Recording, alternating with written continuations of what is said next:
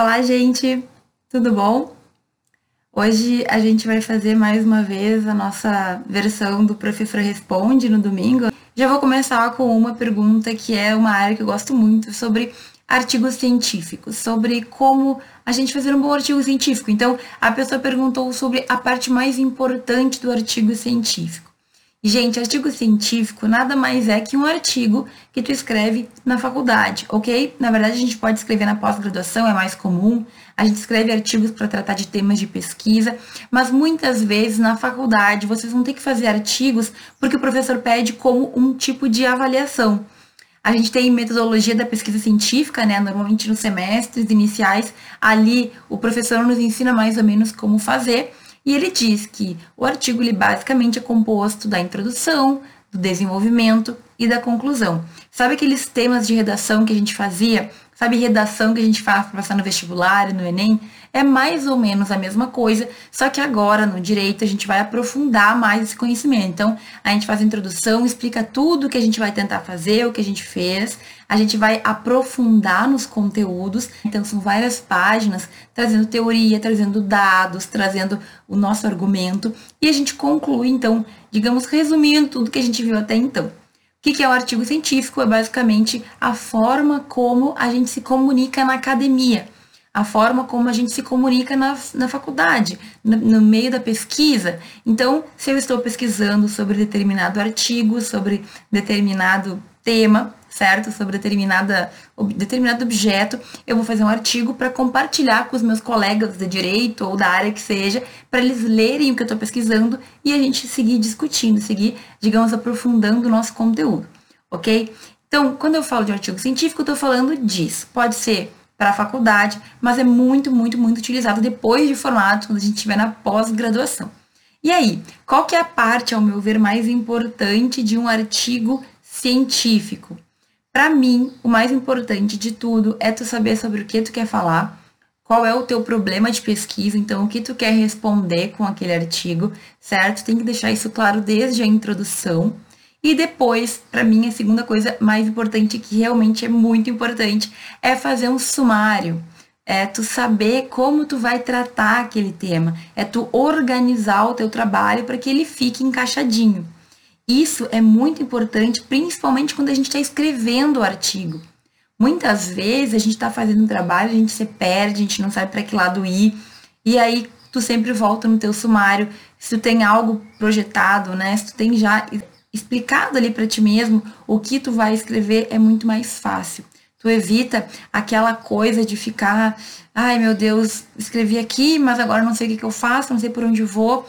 Eu demorei para entender isso, certo? Só no final da minha graduação que eu comecei a fazer pesquisa e comecei a entender como a gente fazia artigo científico. Então, para mim, o mais importante do artigo científico, a parte mais importante, é tu ter claro o que tu quer, ter claro o teu problema, ter claro aquilo que tu quer explicar para as pessoas e tu ter organizado a maneira como tu vai fazer. Quais serão os capítulos, o que tu vai abordar em cada capítulo, em cada subcapítulo, como tu vai fazer toda essa organização. Isso vai servir para a maioria dos trabalhos na faculdade de direito, ok? Então, saber sobre o que tu quer escrever, sobre o que tu está escrevendo, qual é o teu objetivo com aquilo e deixar tudo bem organizado, digamos, a maneira como tu vai fazer aquilo. Organizar até para tua mente entender o que tu está fazendo e tu conseguir trabalhar da melhor forma possível, ok? Então, ao meu ver, esse é o ponto mais importante para a gente conseguir, digamos assim, fazer um bom artigo. Uma das perguntas que eu recebi é sobre o perfil de um bom advogado. Né, gente? O que é o advogado, então? É uma das carreiras que a gente pode seguir depois de graduado em Direito. Para tu ser um advogado, tu tem que fazer no Brasil a prova da OAB. É a prova que tira os sonos de muito aluno, né, de Direito. Mas tudo tem o seu tempo e a gente vai, quando chegar aquele momento, saber o que fazer. Dá um pouquinho de desespero, dá um pouquinho de medo, mas com esforço, com dedicação e sabendo como estudar, tem como passar sem grandes problemas, certo? Então aqui, o que, que eu considero importantíssimo para um advogado? Primeiro, gente, primeira coisa, a gente tem que saber que existem advogados diferentes, diferentes perfis de advogados. Então, normalmente a gente pensa que o advogado ele tem que fazer tudo, né? ele tem que tratar com os clientes, ele tem que pensar no caso, ele tem que estruturar e fazer as petições do processo, ele tem que ir nas audiências, ele tem que fazer tudo. E nem sempre vai ser assim. Por quê? Porque existem vários escritórios que já dividem isso. Então, alguns advogados acabam ficando especialistas em uma área ou em outra. Então, falar sobre características obrigatórias do advogado, a gente acaba arriscando, porque se tu quer ser advogado, tu pode escolher a área da advocacia, mesmo sendo advogado privado, né, que tu gosta mais. Então, o que, que a gente pensa do advogado, primeira coisa? Que o advogado tem que ter um bom desenvolvimento, uma boa oratória, que ele tem que saber falar em público, que ele tem que ter um desenvolvimento, né, saber desenrolar as coisas, que ele tem que ter um pensamento rápido. E sim, isso é muito importante, mas a meu ver isso é importante para um perfil de advogado, que é aquele advogado de frente, aquele advogado que vai estar tá lá frente ao juiz, que vai ter que conversar com as pessoas, que vai ter que convencer aquilo que ele está defendendo, né, no gogó, como a gente fala. Só que existem outros perfis de advogados. Então, por exemplo, tem um advogado que fica só responsável por conversar com o cliente, para entender o caso, para demonstrar empatia, para trazer informação jurídica. Existem advogados que são especialistas em entender o caso e trazer, digamos assim, o retorno para aquele cliente, para aquela pessoa. Isso é bem importante, né? Porque nem todo mundo consegue ter um bom tato para entender o que as pessoas precisam. Então, quando tu tem um dom natural para isso, pode ser que tu se especialize em ficar somente naquela parte, ok? Existe advogado, como eu falei, que é o que vai lá, que vai dar cara a tapa, que vai falar com o juiz, que vai fazer contatos, né? E esse advogado é importante que ele seja muito comunicador, certo? Que ele consiga se comunicar, que ele consiga conversar, que ele tenha bons relacionamentos. Aliás, bons relacionamentos, eu acho que qualquer perfil de advogado, qualquer tipo de advogado tem que ter na nossa profissão. Eu não tô falando de pedir favor, escusa, eu tô falando de tu ter bons relacionamentos com as pessoas, tu conversar com uma pessoa, tu conseguir ter, digamos, conhecimentos e informações de uma pessoa por meio da tua, do teu bom contato, certo? Então, é bom sempre, daqui a pouco tu tem uma dúvida numa questão, um colega pode te ajudar, ou tem alguém que tu possa indicar num caso que tu não tenha tanto conhecimento. Então, isso é importante para todo advogado. E tem pelo menos mais um tipo de perfil de advogado, que é o advogado que pode ficar responsável por fazer o processo mesmo, por fazer a petição, por escrever para o juiz, por ler, por, por entender o caso especificamente. Então, assim, a gente conhece o advogado completo, né? Então, o advogado, ele tem que saber se comunicar, ele tem que saber, obviamente, fazer um processo, escrever, se comunicar bem com o juiz, fazer as petições, e ele tem que saber estar bem com clientes também, ok? Então, o advogado, em geral, ele tem que ter todas essas características. O que eu quero dizer aqui? Que muitas vezes a pessoa pensa que por não gostar muito de falar em público, ela nunca vai poder ser advogado. E na verdade não é verdade. Na verdade, não é bem assim. Por quê? Porque pode ser que tu trabalhe num escritório em que te dê uma função que vai estar de acordo com aquilo que tu gosta de fazer, que vai estar de acordo com aquilo que é o teu perfil. Então, digamos que tu não goste de falar, eu, ah, professor, eu sou muito tímido. E o que, que eu falo sobre isso? Gente, não tem problema tu ser tímido no direito tu só vai ter que encontrar o que tu vai fazer, qual é a tua carreira, que tu vai conseguir manter a timidez se tu quiser e que tu vai conseguir desempenhar bem o teu papel. Então, eu costumo dizer que tem alguns, alguns tipos de profissão, de carreira no direito que tu não pode ser muito tímido, ok? E aí, se tu quer seguir aquela profissão, tu vai ter que vencer a tua timidez. E não é tão difícil assim. Eu era muito tímida, eu consegui vencer a minha timidez. Agora, se tu é tímido e tu não quer mudar, não tem problema encontra um, uma profissão, encontra uma carreira em que tu possa manter tua timidez e fazer o teu trabalho bem feito. Então, por exemplo, eu não gosto muito de pessoas, professora. Tudo bem, tá? Ninguém aqui nasce perfeito em tudo. Eu tenho várias características que eu adquiri com o tempo e tem outras características que eu ainda tenho que melhorar, certo? Mas, por exemplo, eu sempre tive muita tranquilidade em conversar com pessoas. Olha como eu era, como eu sou, né? Hoje em dia eu já não sou tanto. Eu sempre gostei muito de conversar com pessoas, mas eu sempre fui muito tímida para me expressar, digamos assim. Então, em audiência, minhas primeiras audiências, quando eu advoguei por um breve período, hoje eu ainda sou advogada, mas eu não advogo mais. Não é o meu foco, hoje eu estudo. Então, o que, que eu fazia nas minhas primeiras audiências? Eu ficava meio dura, assim. Porque a minha parte que eu gostava era contato com as pessoas. Então, eu gostava de receber o cliente, conversar com o cliente, dizer para ele o que, que, poderia ser feito, certo? Trazer um arcabouço jurídico do que poderia acontecer no caso dele. E eu também gostava muito de escrever. Eu gosto de fazer peças, eu gosto de pegar teoria, de juntar lei, de buscar jurisprudência, julgados, que dê embasamento né, ao meu trabalho. Então, eu nunca fui muito de ser aquela advogada que ia lá, ia conversar com o juiz, ia falar, ia acontecer. Mas a gente também desenvolve isso se quiser, né? Então, para tu ser um bom advogado, resumindo, uma coisa que tu tem que entender é que talvez tu não tenha que ser o advogado que faz tudo no teu escritório. Eu quero ser advogado, mas eu tenho medo porque eu sou tímido. Tudo bem. Tu pode encontrar uma função dentro da advocacia que tu não tenha que mexer com a tua timidez, certo? Agora, uma coisa que todos os perfis de advogados têm que ter é entender que isso é muito importante, gente. Entender que a justiça, o poder judiciário não depende da gente, então, tu tem que entender que tu não é responsável pelo que acontece no julgamento do juiz. Essa era uma dor que eu tinha muito quando eu advogava, porque muitas vezes eu fazia tudo o que eu tinha que fazer, eu fazia a peça bem feita, eu pesquisava, eu fazia exatamente tudo que eu tinha que fazer e às vezes a decisão saía diferente do esperado. Então, eu tive que aprender isso, certo? Então, essencial para qualquer tipo de advogado entender que tu não pode controlar o poder judiciário e que talvez a sentença saia o contrário do que a gente espera, às vezes o contrário do que a lei diz. Gostar muito de aprender.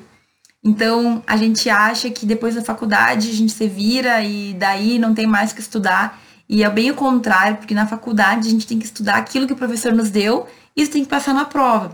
E depois, quando tu advoga, não é bem assim. Vai ter casos, gente, a maioria dos casos que eu peguei Nunca era assim, um mais um igual a dois. Era sempre casos que envolviam vários fatores, vários elementos, situações que eu nunca tinha visto antes. Então eu tinha que encontrar um caminho jurídico para aquilo. Situações assim que nem julgados havia, né? A gente não encontrava. Eu, não, eu buscava porque eu queria ver se tinha alguma coisa que tinha sido julgado parecido e não tinha.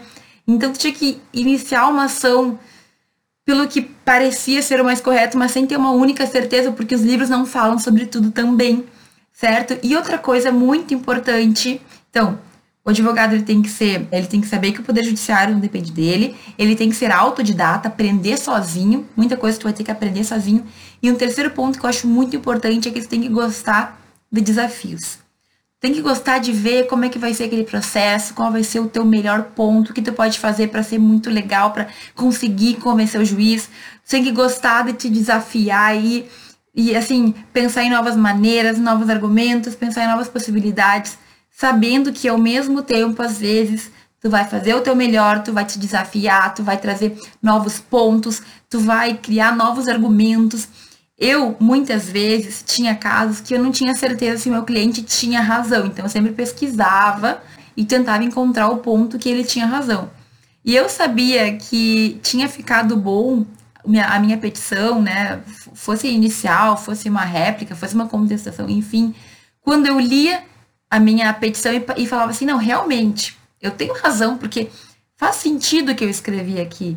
Então, tu ser advogado é muitas vezes tu te desafiar a lidar com situações que às vezes parece que não tem muita solução, mas tu vai ter que encontrar esse caminho, certo? Tu vai ter que encontrar qual é a melhor forma para auxiliar o teu cliente. Lembrando que muitas vezes a pessoa vem, te conta uma história, às vezes ela conta escondendo partes, outras vezes ela conta diferente do que realmente aconteceu. Muitas vezes, muitas vezes não é por má fé a pessoa está contando o que ela acha que ela tem que contar. Então, o advogado ele tem que ter, digamos assim, todo esse cuidado. Eu tenho um caso, eu tenho que saber que não existe caso ganho, eu tenho que saber que não existe nada que nos dê certeza absoluta que a gente vai ganhar. E tu tem que ser muito cuidadoso também no trato com os teus clientes. Então, resumindo, existem vários perfis de advogados, certo? A gente sabe que o advogado ele pode ter dado início ao fim tratando de um único caso, ou, como acontece em escritórios maiores, existe uma diversificação. Cada advogado tem responsabilidade sobre uma parte específica do processo. É bem comum acontecer, certo? O que, a gente tem que saber? Advogado não pode dominar o poder judiciário, a gente não tem domínio sobre o que o juiz vai decidir. A gente tem que aprender muito sozinho, então é uma característica essencial, certo?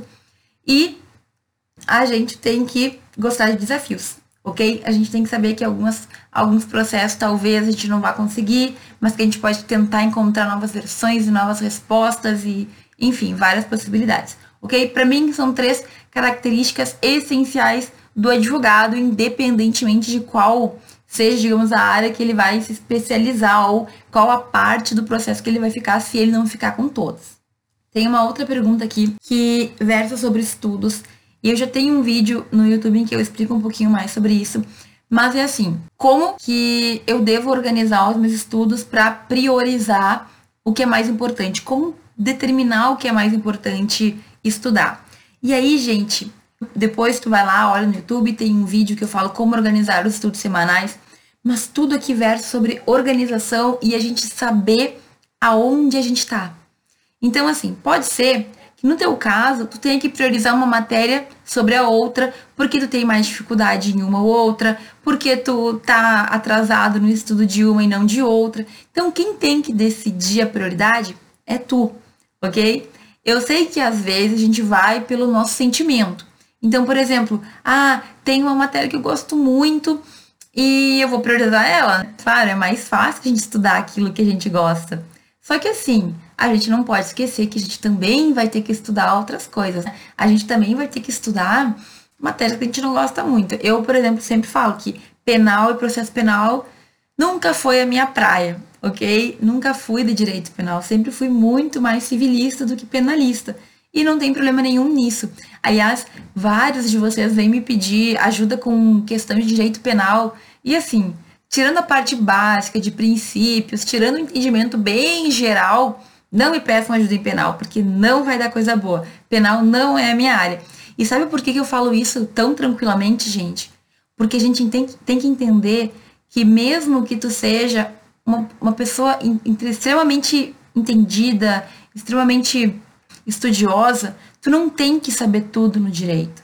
O direito é formado por diversos ramos, diversas áreas. Quem acha que sabe tudo de todas as áreas, ou está se enganando ou está enganando os outros, né? É por isso também que hoje a gente não tem mais aquele advogado que atua em todas as áreas. Pelo menos não é o mais comum. Eu faço trabalhista, faço previdenciário, faço civil geral, faço penal, faço trabalho, faço tudo faço tributário, faço empresarial. Qual que é o mais normal? É a gente simplesmente escolher uma área e aí vai ter as áreas afins, né? Então, civil, processo civil, consumidor, questões ali que tem a ver com isso, eu posso dominar. Agora, é difícil um advogado dominar áreas muito especiais ao mesmo tempo. E não tem problema, gente. Eu falo com toda a tranquilidade do mundo que tem áreas do direito que eu só sei o básico do que eu tive na minha faculdade não tem problema, ok? Quando tu for para concurso, tu também não vai ter que estudar todas as matérias. Cada concurso vai ter o seu edital específico. Gente, mesmo o STF, sabe o STF em que os ministros têm que julgar tudo de tudo? Muitas vezes eles também não têm um domínio sobre determinada área. Aí o que, que eles fazem? O que, que o ministro do STF faz? Pede vistas, pede o processo e vai estudar. E não tem problema nenhum nisso. Depois que tu estuda, depois que tu entende, depois que tu fica inteirado do assunto, aí tu vai poder falar sobre o assunto. Mas nós, mortais, que temos aqui a nossa vida para levar, que temos que trabalhar, que temos que, enfim, fazer o nosso futuro, a gente não pode se dar ao luxo de atuar em todas as áreas, até porque a gente também não tem assessor para nos ajudar. Né? Então, não é errado, não é problemático e não é feio a gente ter um foco só. Mas vamos voltar lá. Como priorizar então os estudos? O que, que é mais importante eu estudar? É mais importante tu estudar aquilo que naquele momento tu tá com mais dificuldade ou tu tá atrasado. Então, digamos que tu tá com cinco matérias na faculdade. De cinco matérias, tem três que tu tá bem, tem uma que tu tá atrasado, que tu não consegue estudar, que tu não gosta da matéria, e tem outra que tu tá mais ou menos. Na hora que tu for organizar a tua semana, aquela semana, a gente tem que fazer semanalmente nossa organização de estudos, tu vai dar mais tempo para a matéria que tu tá atrasado, para a matéria que tu tá com mais dificuldade. Por quê? Para tentar equilibrar isso. Se a gente sempre focar na matéria que a gente gosta e na matéria que a gente está bem, a gente sempre vai ficar com tempo faltando para estudar aquela que a gente está mal e a gente nunca vai conseguir deixar de estar mal naquela matéria. Uma coisa importante, mais uma vez, pessoal, A gente não tem que ser nota 10 em tudo, mas a gente tem que ter o conhecimento básico de todas as matérias para poder passar o semestre bem, para poder passar o semestre sabendo que pelo menos aquela parte inicial tu entende, que tu sabe como encontrar na lei, que tu entende dos princípios, entende o fundamento daquilo tudo. E aí com o tempo, a própria vida se encarrega de nos levar para um lado ou para o outro. Ok? Então, por exemplo, aquela matéria que eu gosto mais é provavelmente a matéria que no futuro eu vou me especializar e eu vou me manter estudando e vou trabalhar com aquilo tem o direito de escolher, ok? E aquela matéria que tu não gostava muito, tu passou, tu estudou, tu tem os fundamentos, mas hoje no mercado de trabalho tu já não lida mais com isso, porque tu escolheu. E é o ideal. O ideal é a gente trabalhar com aquilo que a gente tem mais afinidade, com aquilo que a gente gosta, certo? Não fica triste porque tu não gosta de tal e tal matéria. É claro, não é desculpa para não estudar, mas a gente tem que sempre equilibrar os pontos. Gente, olha só, Pode ser que tu esteja atrasada na matéria que tu gosta. Então, assim, semanalmente tu tem que parar no domingo e fazer um, uma reflexão, né? Um exame de consciência. Eu tenho cinco matérias. Quais delas eu tô precisando estudar porque tá atrasado, porque eu não tô conseguindo revisar, porque eu não consegui estudar até então? E aí, nos teus horários semanais, tu vai dedicar mais tempo àquela matéria. Ok, estudei, mas é que agora eu me atrasei na outra matéria. Então, todo domingo, tu vai parar, tu vai sentar 15 minutos, tu vai pensar no, nos teus estudos, tu vai pensar no teu semestre, tu vai focar naquilo que naquele momento tu precisa mais. Qual é a ideia? É levar todas as matérias estudadas, certo? Ah, professor, mas é que tem uma matéria que o professor manda ler texto toda semana. E aí eu perco muito tempo lendo texto. Tudo bem, tu vai ter que te organizar para isso, gente. Olha só, uma coisa que eu percebo é que a gente cria muito, muito, muita, como que a gente fala, tempestade em copo d'água. Mas é porque eu tenho muito para fazer, para ler, eu tenho muito isso, eu tenho muito calma. Calma. Faz o que dá para fazer, mas faz alguma coisa. Porque a gente tende a se desesperar por ter muita coisa, por ter muita leitura, por ter muito isso, por ter muita prova, por ter muito aquilo, e acaba não fazendo nada. Esse é o perigo. É melhor que tu dê um passinho de tartaruga do que nenhum passo. Então, é melhor que tu vá aos poucos, certo? Equilibrando, estudando. É melhor estudar pouco do que não estudar nada. Então, fica tranquilo, certo? Como que eu faço para organizar meus estudos? Olha o vídeo no YouTube e saiba que semanalmente, semanalmente, todo domingo, tu vai ter que prever a semana que vai vir, tu vai ter que organizar e tu vai ter que saber, né? No fundo, a gente sempre sabe aquela matéria que precisa de mais atenção e que a gente está inventando desculpa para não dar, né? Então, seja verdadeiro contigo mesmo. Responde essa pergunta com sinceridade e dá mais um tempinho para aquela matéria que tu precisa estudar um pouquinho mais. Gente, isso muda, a gente fica mais tranquilo, muda a vida, tá bom? Tem uma outra pergunta aqui que é sobre, essa aqui também tem vídeo no YouTube, tá? Como não se distrair em sala de aula. Como que eu faço para manter a atenção em sala de aula? E aí, é claro que isso vai depender muito de aluno para aluno. Às vezes a gente está numa fase que a gente tá com o mundo na lua, a cabeça na lua, né? Tá pensando em várias coisas, tá com problema, tá, enfim, enfrentando fases difíceis. Mas eu vou dar umas dicas que costumam funcionar bastante de forma geral, mesmo que tu esteja aí com a tua cabeça lá pensando na morte da bezerra, né? Como diz a minha mãe. então, assim, gente, a primeira coisa para a gente se concentrar em aula, e eu sei que aula é uma coisa que às vezes nos requer esforço. Eu sei que às vezes tu não tá afim de ir pra aula, eu sei que às vezes tu tá cansado, eu entendo. Eu entendo, gente. Mas por enquanto é o método que a gente tem de ensino. Então, ao invés de brigar, tenta encontrar a melhor forma para tu te encaixar nesse método. Que saco ter aula todo dia. Eu entendo. Eu entendo que é chato, talvez, ir todo dia para aula. Mas e aí? Tu vai gastar energia brigando com o sistema ou tu vai lá e vai tentar fazer da melhor forma possível para que tu não te estresse? Então, a primeira coisa para tu conseguir te concentrar em aula, o primeiro passo é definir que horário de aula é sagrado. Horário de aula é para assistir a aula, para ouvir o professor, para buscar entender o conteúdo, para anotar o que tu quiser anotar do que o professor está falando. Então, olha o que muito aluno faz. É impossível a gente prestar atenção desse jeito. vai para aula pensando que vai usar aquele tempo para ler um livro que está atrasado. Vai para a aula pensando que durante a aula de direito penal vai fazer o trabalho de direito civil. Vai para a aula pensando nas fofocas que tem que pôr em dia em bilhetinhos com o colega. Hoje em dia no WhatsApp, né? Na minha época, vou ser bem sincera, não existia o WhatsApp. Então, o sonho era não ter que mandar bilhetes para o colega. E a gente inventou uma tecnologia que deu certo por meia hora, que era fazer o bilhete, tirar foto e mandar para o Bluetooth. Gente, como eu sou antiga, não é mesmo? Hoje em dia a gente tem WhatsApp. Quer mandar uma coisa, já manda no WhatsApp. Não precisa mandar bilhetinho, ninguém mais pega, né? Como acontecia às vezes. Então, gente, olha só. Vai para aula com a ciência de que é hora de aula. Não é hora de bilhetinho, não é hora de WhatsApp, não é hora de fazer trabalho atrasado, não é hora de pensar na morte da bezerra, não é hora de pensar nos teus problemas pessoais. Vai para a aula pensando em ter aula. É bobagem? Muda, mas muda. Porque a gente sabendo que aquele horário é para aquilo, tu não coloca outras coisas ao mesmo tempo. Tem gente que marca tudo em horário de aula. Marca reunião de trabalho, marca ir no médico, marca pilates, marca isso, marca aquilo e acaba se acostumando a sair da aula para fazer outra coisa. Como é que tu vai manter a concentração assim? Não tem como, gente, não tem como. Horário de aula é horário bloqueado. Eu só estou ali para aula. Mas por que, professora? Gente, a evolução que a gente tem quando a gente senta e a gente entende o conteúdo, são horas de estudo que o teu professor teve para estar tá ali falando. Não é brincadeira.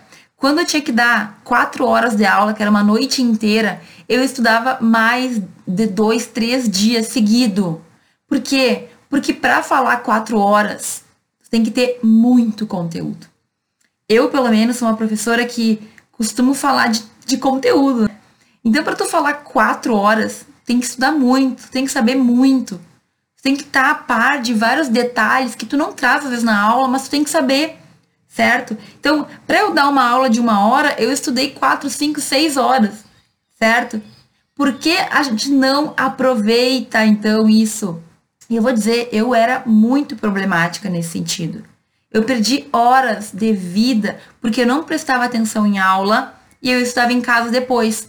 Então, quando tu ouviu o professor falar, quando tu entendeu o que ele falou, na hora que tu vai ler a doutrina, a sinopse, a lei, Tu simplesmente já tá com aquilo na tua cabeça. Tu estuda muito mais rápido, gente. É uma burrice que a gente faz ficar em aula fazendo outras coisas. Quando o professor tá falando, ele tá explicando, ele tá te contando, ele tá te dando o resumo do que ele leu. Quando tu for ler, tu vai ler com mais tranquilidade. Eu, gente, tinha esse péssimo costume porque eu vim do colégio, lá do colégio era assim.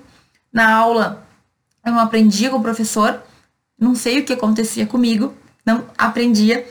Em casa eu estudava muito. E aí eu sempre tive boas notas porque eu sempre estudei, mas não precisa ser assim. Gente, é tão óbvio, tenho até vergonha de falar isso, porque eu, eu não sabia, sabe? Vai para aula e esteja presente. Aprenda na aula, escute o que o professor está falando, aprenda aquilo que ele está dizendo. O teu estudo vai ficar muito mais fácil, muito mais fácil. Certo? Então, primeira coisa, vá para aula querendo aprender. Segunda coisa, guarda celular, amigo. Guarda tudo aquilo que vai te fazer perder atenção. Gente, deixar celular ligado, deixar celular vibrando, celular que apita, além de ser chato, te atrapalha. Porque quando a gente vê que o celular tá apitando, a gente quer saber quem mandou mensagem. A gente quer saber quem tá falando. A gente quer ver qual que é, qual que é a fofoca, né? E aí, a melhor dica que eu posso te dar é ou deixa ele mudo totalmente e bota na bolsa, na mochila, ou desliga. Desliga porque assim as mensagens nem chegam. Aí a pessoa que te mandou sabe que tu não tá nem recebendo, entendeu? Nem, nem, ela nem conseguiu o contato. Por quê? Porque aquela hora é a tua hora sagrada de aprendizado. Tá pagando muitas vezes por isso. Se não direta, indiretamente. Gente, tem pessoas que viajam para estudar. Tem pessoas que passam um sufoco para pagar a faculdade. Tem pessoas que estão com os pais se matando para poder pagar aquele estudo. E aí? Chega na aula e fica no celular. Qual é a... viajo duas horas para chegar na faculdde e fico lá, em vez de ouvir o professor, eu fico lá mexendo, respondendo. É para se distrair. Tu quer fazer ser mais fácil, prestar atenção? Afasta de ti tudo aquilo que te atrapalha. Simplesmente saiba que vai te atrapalhar e assume na tua vida que não é aquilo que tu quer para ti. Ai, professora, mas se o fulaninho mandou, será que alguma coisa é tão importante assim que a pessoa tem que ser respondida na hora? Porque na verdade o que acontece é que a gente abre mão de uma coisa importante pra gente para ficar lá respondendo bobagem muitas vezes. Para ficar lá falando sobre coisas que não importam. Será que tem algo tão importante assim? Será que não tem outra forma? Se acontecer uma coisa séria, a pessoa não vai ligar para a faculdade para que te chamem na sala de aula? Eu sei, que, eu acho que sim, certo? Eu acho que é assim que funciona. Então a gente tem que ficar atento a esse tipo de coisa. Ai, mas meu celular, o que é mais importante na tua vida? O que que tu tá respondendo no teu WhatsApp? O que, que é importante ver no Facebook ali que tu precisa para a hora? Na maioria das vezes é só distração que atrapalha nosso conhecimento e nosso aprendizado. Não dá, pessoal, não dá. A gente tem que ficar atento a isso. Certo? Outra coisa também de distração, colegas que falam demais, colegas que não estão nem aí. Então, se tu percebe que tem um colega teu que não te deixa prestar atenção em sala de aula, se afasta. Ou tu pede para ele parar, ou tu começa a ignorar no momento de aula, ou tu senta um pouquinho mais para frente, certo? As pessoas percebem quando tu tá levando a sério. E não deixa essa ideia de que, ah, tu é nerd, ai, que sem graça.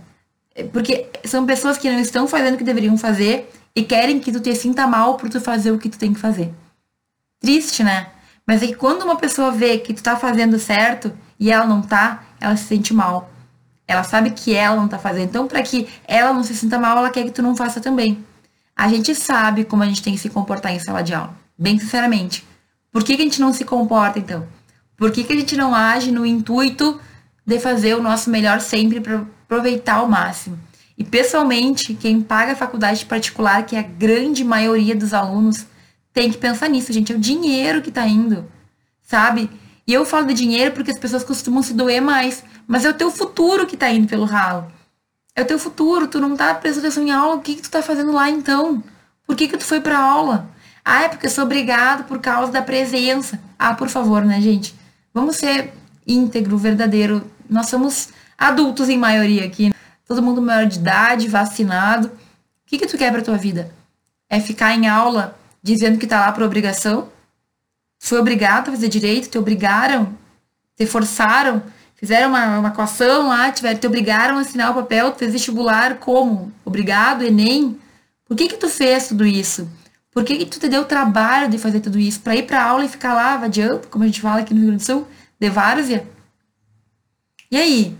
Pensa, eu tô falando aqui, talvez te atinja diretamente, peço desculpa se doer, mas é que eu preciso falar. A gente tem, assim, quantos mil alunos de direito que entram todo semestre no Brasil? chutando baixo, no mínimo 50 mil, mas chutando baixo, assim, bem baixinho.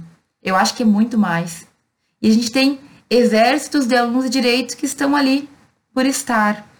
E aí toda insegurança vem, todo incômodo, o medo do futuro. Claro, a gente não faz as coisas como a gente deveria fazer muitas vezes. Eu sei porque eu fui assim muito. E eu tentava compensar de outras maneiras. Só que hoje eu vejo como eu errei, como eu perdi tempo, como eu tive oportunidades desperdiçadas por causa disso. Eu não quero que tu faça isso também, certo? E aí eu vou dar uma terceira dica que também ajuda muito para quando a gente quer manter a nossa, a nossa, o nosso foco em aula.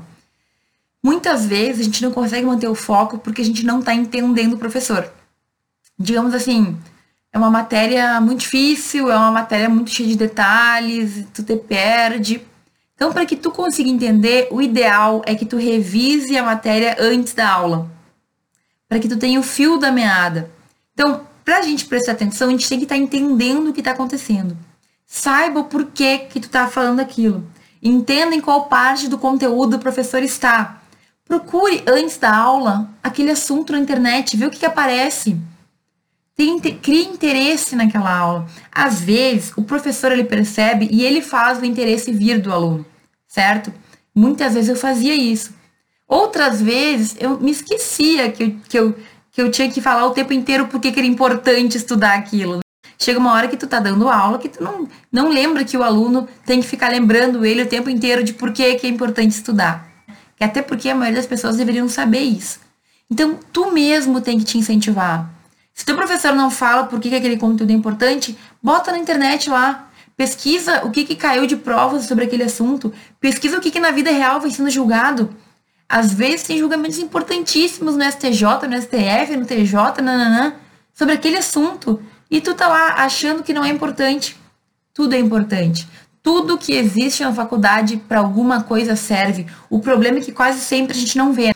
Ou o professor não nos explica direito, ou a gente não vê. Então, saiba o conteúdo que está sendo dado. Estuda antes da aula, só leia o caderno, leia suas anotações anteriores. Isso já faz com que tu tenha o fio da meada, que, com que tu entenda o que está acontecendo, entende a matéria e fica mais fácil a gente se concentrar. Então, quer se concentrar? Saiba qual é a matéria. Saiba o que está sendo dito. Entenda por que aquilo é importante.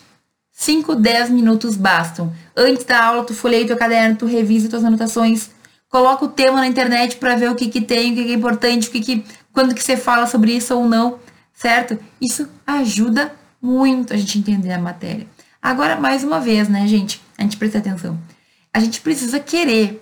E é o que eu mais percebo é que tem muitas pessoas que pedem ajuda, que pedem dicas, que pedem, é, ah, professor, como isso, como eu faço isso, como eu faço aquilo, mas não querem a resposta. Gente, tem alunos, e agora já estou quase encerrando aqui, eu recebo diariamente muitas perguntas. Até agora a gente tá. Eu estou com essa ideia de abrir caixinha todos os dias para dar conta também e dividir com os outros as perguntas. Mas eu recebo muitas perguntas diariamente, eu respondo todas dentro do possível. E assim, muitos alunos perguntam de situações em que eles querem que eu responda o que eles querem ouvir. Entende? Então já tive aluno que me pergunta, professor, o que a senhora pensa sobre fazer tal coisa na faculdade? Aí eu falo, e a pessoa tenta me convencer de por que, que ela não vai fazer. Entende o que eu quero dizer?